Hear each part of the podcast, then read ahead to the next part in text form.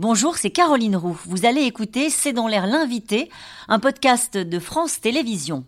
À tout de suite. Bonsoir à toutes et à tous. Bienvenue dans C'est dans l'air. Mon invité ce soir est Jérôme Gage. Bonsoir. Bonsoir. Euh, vous êtes député socialiste de l'Essonne, alors que la France insoumise refuse de désigner le Hamas comme une organisation terroriste. La gauche se fracture depuis quelques jours et le Parti socialiste, votre parti, a voté cette nuit un moratoire sur la participation euh, du PS donc à la NUPES. Nous allons en parler ce soir. Je voudrais vous commencer à vous montrer ces images que vous avez vues, les images de l'hôpital euh, international de Gaza. Je voudrais avoir votre réaction à la brutalité de ces images, alors qu'on a appris dans l'après-midi, Joe Biden est sur place, que c'est un tir de roquette qui serait parti euh, de Gaza, qui aurait euh, donc conduit à la mort de 471 euh, Gazaouis. Bah, Votre réaction C'est évidemment effroyable à chaque fois que des civils sont les victimes d'un conflit. Il y a évidemment toute notre compassion. alors après, on a la mm. guerre des, des communiqués. il semble que ce soit en effet un tir euh, venant de la bande de Gaza. Enfin, j'attends, on attend que ce soit, ce soit confirmé. Mhm. Les Israéliens ont indiqué euh, avec force qu'ils n'étaient pas, qu'ils n'étaient pas responsables. Franchement, de là où, de là où nous sommes, incapables. On peut, peut que se désoler des victimes civiles bah, de part et d'autre. évidemment, ça a commencé par une attaque terroriste effroyable, un massacre, un pogrom du Hamas, des terroristes du Hamas sur la population civile euh, israélienne avec euh, toutes ces mhm. situations de vie brisées. Euh, et aujourd'hui, nous avons une riposte qui fait des victimes civiles. Mhm. Voilà. alors, si c'est un tir du djihad islamique ou du Hamas, c'est la confirmation aussi de ce qu'on sait depuis le début. Le Hamas et le djihad islamique sont les ennemis du peuple palestinien. Euh, y compris parce que dans certaines situations, euh, ils les utilisent comme euh, bouclier dans ces, dans ces moments-là. Mais je ne perds pas de vue aussi, et moi j'en appelle à cette démocratie qu'est Israël, que la spirale de la vengeance ne sera pas la solution, mm. assurément, ne sera pas la solution. Et quand il y a des victimes, des enfants, des civils palestiniens qui meurent sur les, sous les bombardements, même si les Israéliens ont prévenu de leur bombardement, ça s'appelle des, euh, dégâts et, des, vies brisées aussi insupportables que celles que j'ai mentionnées tout à l'heure.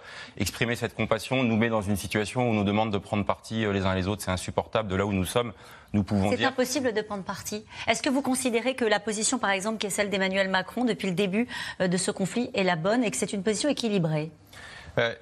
Moi, je suis fidèle à la tradition euh, gaulo-mitterrandienne ou chiracienne même euh, dans, cette, euh, dans cette partie du monde. la solution à deux États, le droit à la sécurité inaliénable d'Israël, mais le droit des Palestiniens. Et donc, il faut, il faut s'en tenir à ça. L'émotion nous submerge. Moi, je le vois tous les jours avec des mises au pied du mur. On nous demande de prendre parti. Tel mot, tu n'as pas prononcé tel mot, tu n'as pas dit, tu n'as pas dit tel mot. les civils, c'est c'est le point, c'est le point dur.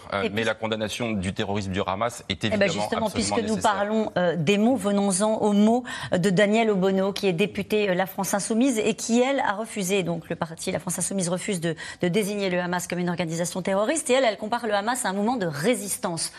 Quand vous entendez ça, quelle est votre réaction? Est-ce que vous vous dites je n'ai rien de commun avec Daniel Obono? Mais Moi, je l'ai exprimé dès samedi dernier, parce que le premier communiqué de la France insoumise ne mentionnait pas le, le, Hamas comme mouvement terroriste, parlait d'une offensive armée, comme si les pogroms dont je viens de parler pouvaient relever d'une quelconque intervention euh, euh, militaire. C'est sale la guerre, mais là, c'est pas de la guerre.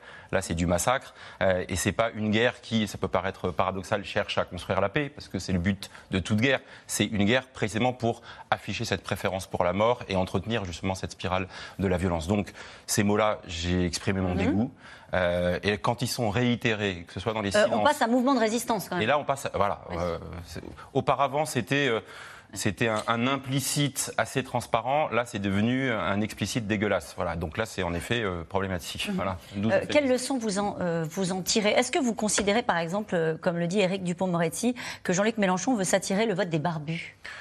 Non, mais moi, je ne veux pas alors participer de la de l'instrumentalisation. Moi, je suis un des artisans de cette de ce rassemblement de la gauche et des écologistes. J'y suis attaché. Mais dans l'accord qu'on a signé en juin 2022, à aucun moment parmi les 650 propositions, ne figure le fait qu'il faut conflictualiser toutes les prises de position. Et le problème. C'est ça que, vous en train de faire? Oui.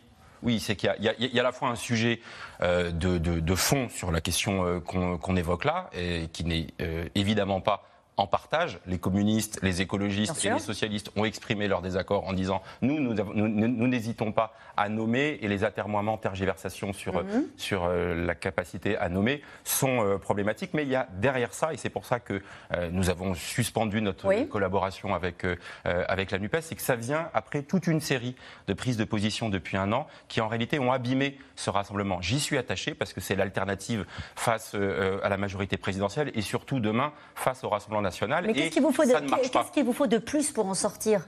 Mais de fait, nous sommes sortis euh, du travail. Euh, pour l'instant, nous avons dit nous sommes prêts. Parce que euh, les électeurs de la France insoumise qui aspirent au rassemblement de la gauche et des écologistes, ils sont pas liés aux prises de position, encore une fois, de conflictualisation. On l'avait vu au moment du débat sur les retraites. On fait le job, on s'oppose, on démonte les arguments du gouvernement et patatras, on a un, accord pour une stratégie parlementaire et au dernier moment, c'est un tweet de Jean-Luc Mélenchon qui fout tout ça en l'air. Donc, donc, on a un problème.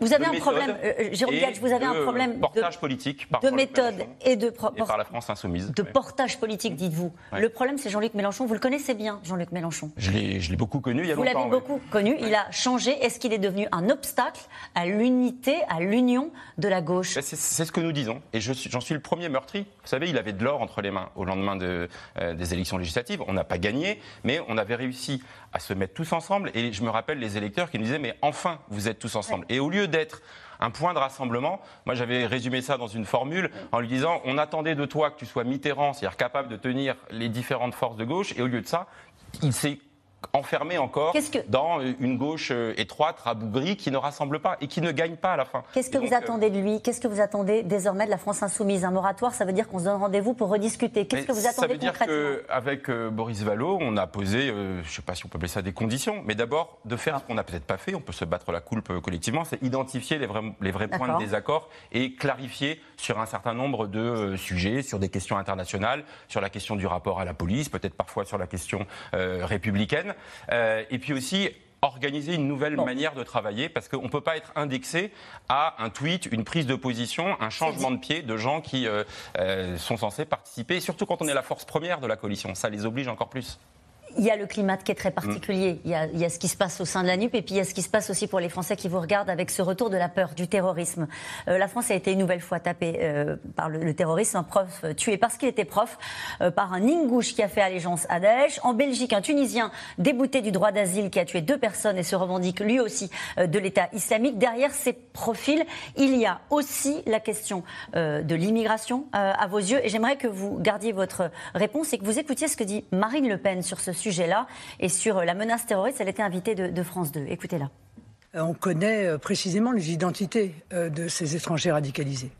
Ce ne sont pas les services qui sont en faillite, c'est les politiques qui ne mettent pas en œuvre les expulsions qui auraient dû être mises en œuvre depuis des années et des années.